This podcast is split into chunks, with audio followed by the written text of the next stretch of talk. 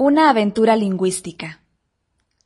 Los idiomas y los negocios internacionales.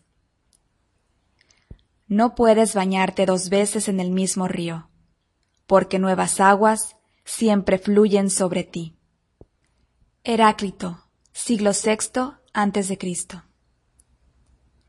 En junio de 1987 monté mi propia compañía de exportación de madera. Durante seis meses mi esposa y yo trabajamos en el sótano de nuestra casa con un fax y un teléfono. Viajé miles de kilómetros en automóvil por el oeste de Canadá. Viajé cientos de miles de kilómetros en avión a Japón y Europa. Quince años más tarde, tenemos oficinas en Vancouver, Alberta del Norte, Suecia y Japón, y un negocio de comercio internacional bien establecido. Todo esto no hubiera sido posible sin mi conocimiento de idiomas.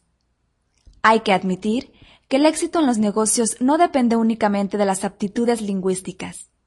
Existen innumerables ejemplos de hombres de negocios brillantes que pueden arreglárselas hablando solo su lengua materna, especialmente cuando se trata del inglés. Sin embargo, ser un lingüista puede ayudar de muchas maneras y, por cierto, me ayudó a mí.